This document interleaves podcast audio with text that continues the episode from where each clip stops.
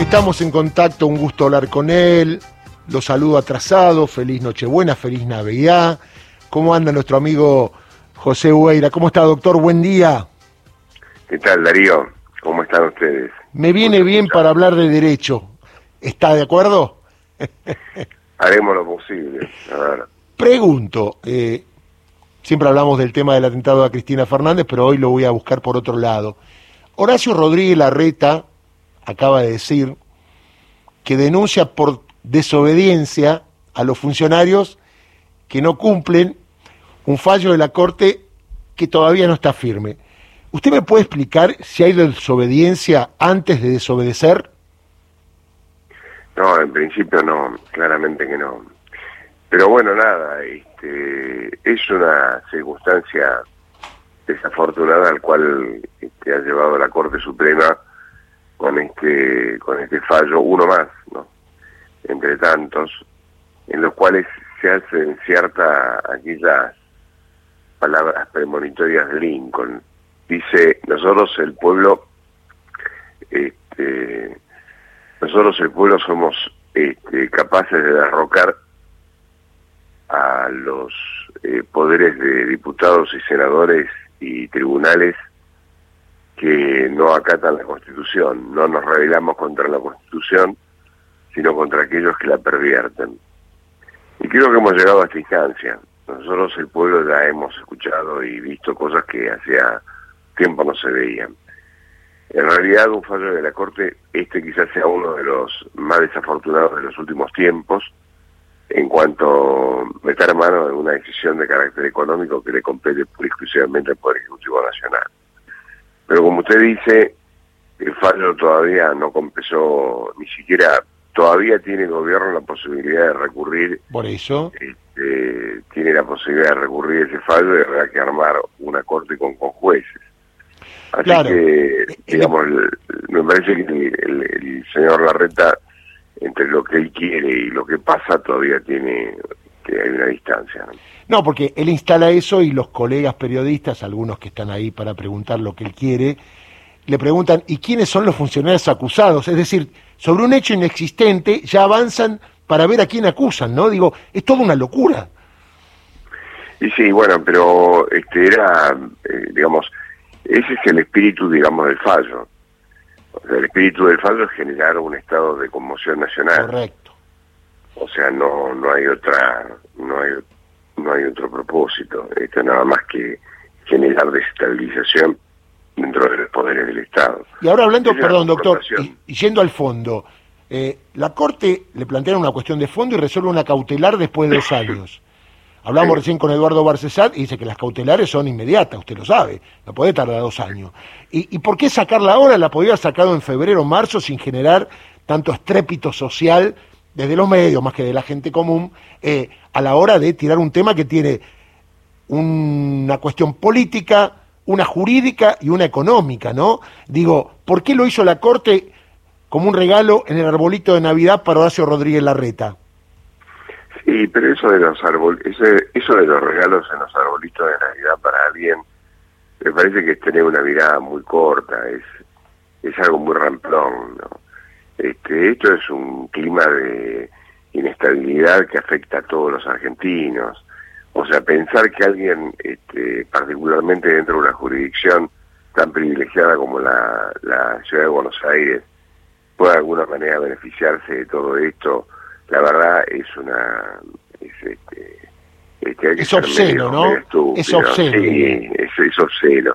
Y en segundo lugar, Usted me habrá escuchado decir en diferentes oportunidades que una de las grandes desgracias nacionales fue la Constitución del 94.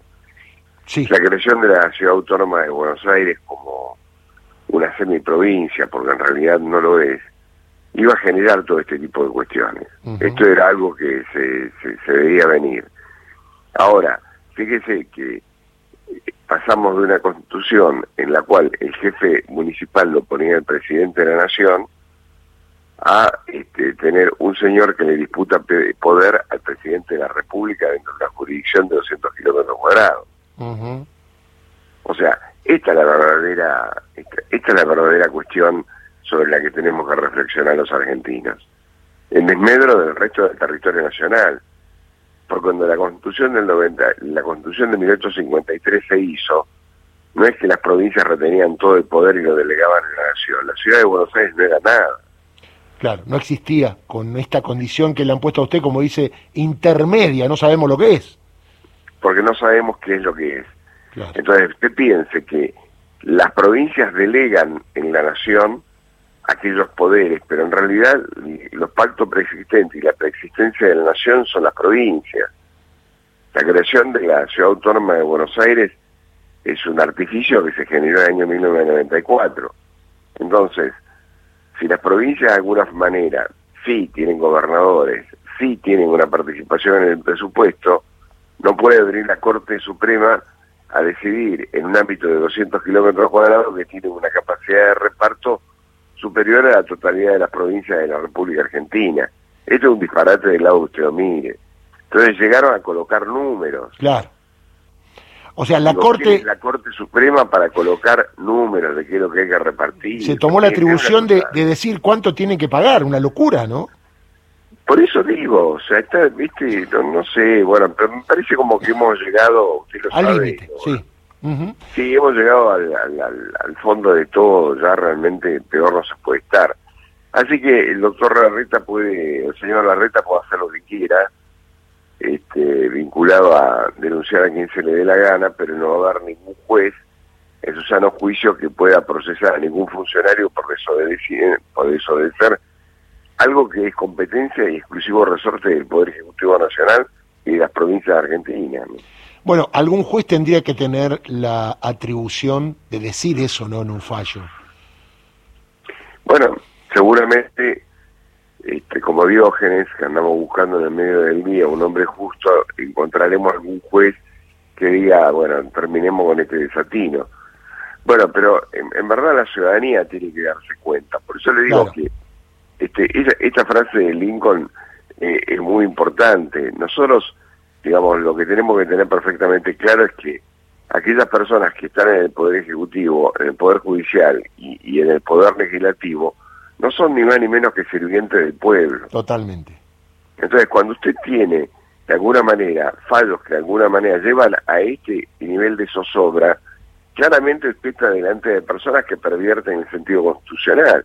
Y esta gente lo está permitiendo. Está claro, está claro. Doc, lo cambio de tema. Eh, le voy a mandar porque acá tengo una información que dice las investigaciones de la Inspección General de Justicia comprometen cada vez más al grupo Caputo Dice la Inspección General de Justicia, continuando con sus investigaciones, eh, respecto de la financiación del atentado perpetuado el día primero de septiembre del 2022 contra Cristina Fernández de Kirchner, eh, encontró total inconsistencia en las firmas del grupo Caputo, Caputo Hermanos, Sociedad Anónima, Sacha Capsa, Sociedad Anónima, etcétera, y una sociedad nueva que se llama Chaqueña Bajada Sociedad Anónima, Eventualmente no tiene movimientos, nada, pero aparecen algunos accionistas que tienen que ver con familiares de los Caputos. Y, y está el tema de quién le facturó al señor Morel. Digo, esa causa, ¿por qué causal está ahora? ¿Dónde está?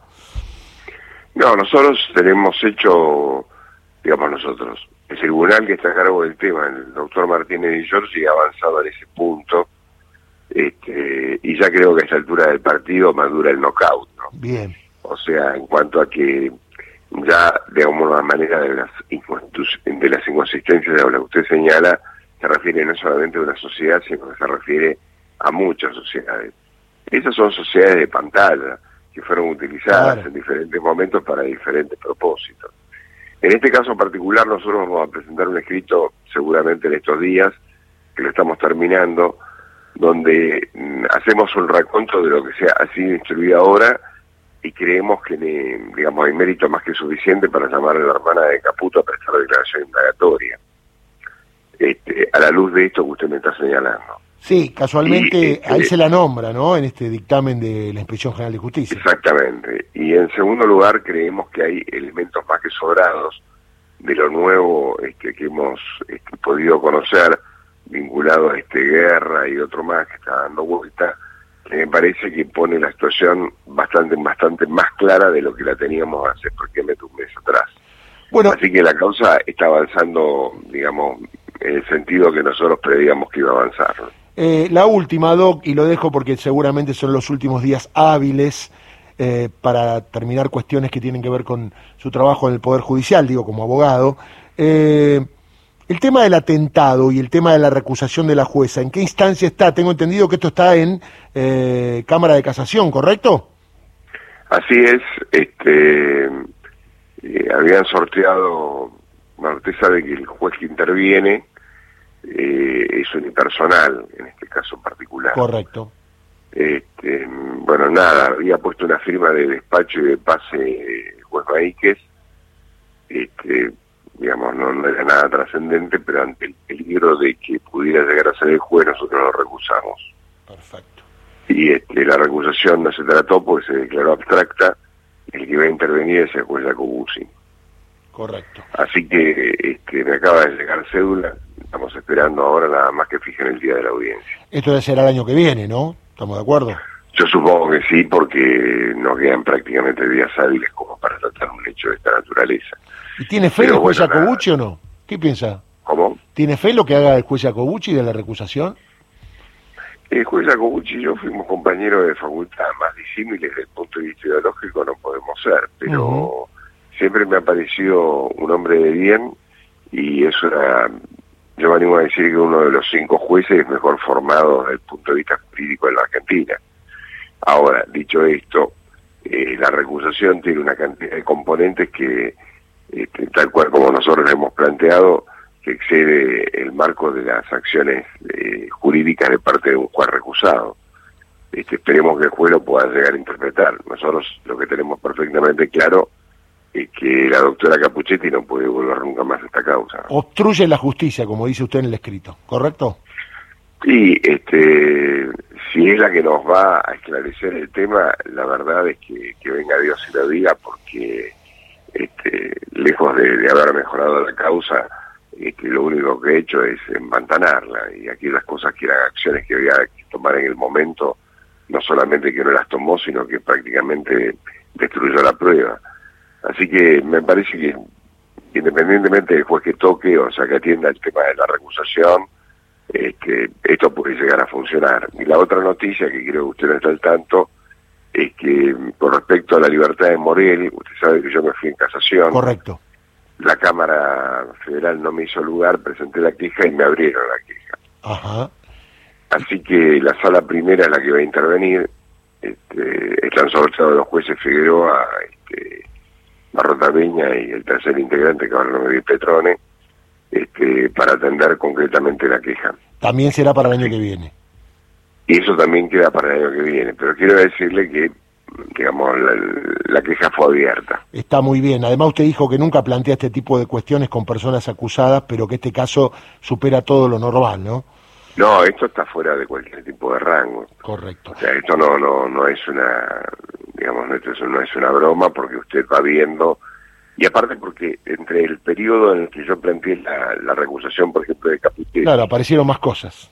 Y aparecieron un montón de cosas más que nosotros no, no las conocíamos. Está claro. Así que yo creo que hay elementos más que suficientes. Doc, ¿habló estos días con Cristina Fernández? No, este, supongo que lo haré ahora que creo que tiene un acto en, en la ciudad de Llanera en estos días ¿Imagina usted, a ver, usted que la conoce, ¿imagina de qué poder hablar esta noche en Avellaneda con el intendente Ferraresi? No, yo creo que no, no tengo ni idea. Porque no, ¿Hablará de la corte, por ejemplo? Pero parece que es un tema nacional, el tema de la corte. ¿Hablará del campeonato de la selección argentina? Supongo que también, ¿no? este, sí, pero digamos de los temas que, porque ese es un tema que digamos, en la que tenemos concurrencia de opiniones todos los argentinos. Correcto, correcto. Este, lo único que no tenemos concurrencia de opiniones es qué hacemos con estos jueces que finalmente se les paga un sueldo para que trabajen para el pueblo y trabajan para una minoría. Doctor, ¿usted cree, eh, más allá, no que cree, porque Cristina dijo lo que dijo, que ella eh, no va a ser candidata? Este, se me mezclan dos cosas. Por un lado lo que yo deseo y por el otro lado lo que puede ser. La decisión de ser o no candidata es una decisión personalísima. Ahora, este, siguiendo la metáfora de la película Filadelfia, uno de los jurados se preguntaba si el abogado que estaba siendo juzgado era tan malo. Dice usted, en la peor demanda y en la peor circunstancia, ¿quién pone? ¿Al mejor piloto para llevar adelante el problema o busca el peor de todos? Bueno, en este caso particular me pasa lo mismo, ¿no? Frente a las circunstancias que se vienen de cara a la Argentina, sobre todo segundo y tercer año del próximo mandato, donde hay que pagar 27 mil millones de dólares. Este, uno a quien elegiría para que fuera presidente. Alguien que tuviera la experiencia y los años eh, para poder llevar adelante a la República o, uno que viene a debutar y sabe que tiene que enterarse primero dónde están los timbres. Yo hoy por hoy, particularmente, si usted me lo pregunta, no creo que haya un candidato más dotado en la Argentina que ella. Está clarísimo. Doc, le mando un abrazo grande, buen fin de año, seguramente después lo llamo. Y el dato bueno es este de que le han hecho lugar a la queja para que se analice una posible prisión preventiva a Morel. Le mando un abrazo grande. Un abrazo para, para usted y para toda la audiencia. Hasta pronto. Muy bien, ahí está. José Ubeira dejó muchos títulos que tienen que ver con un montón de cuestiones jurídicas.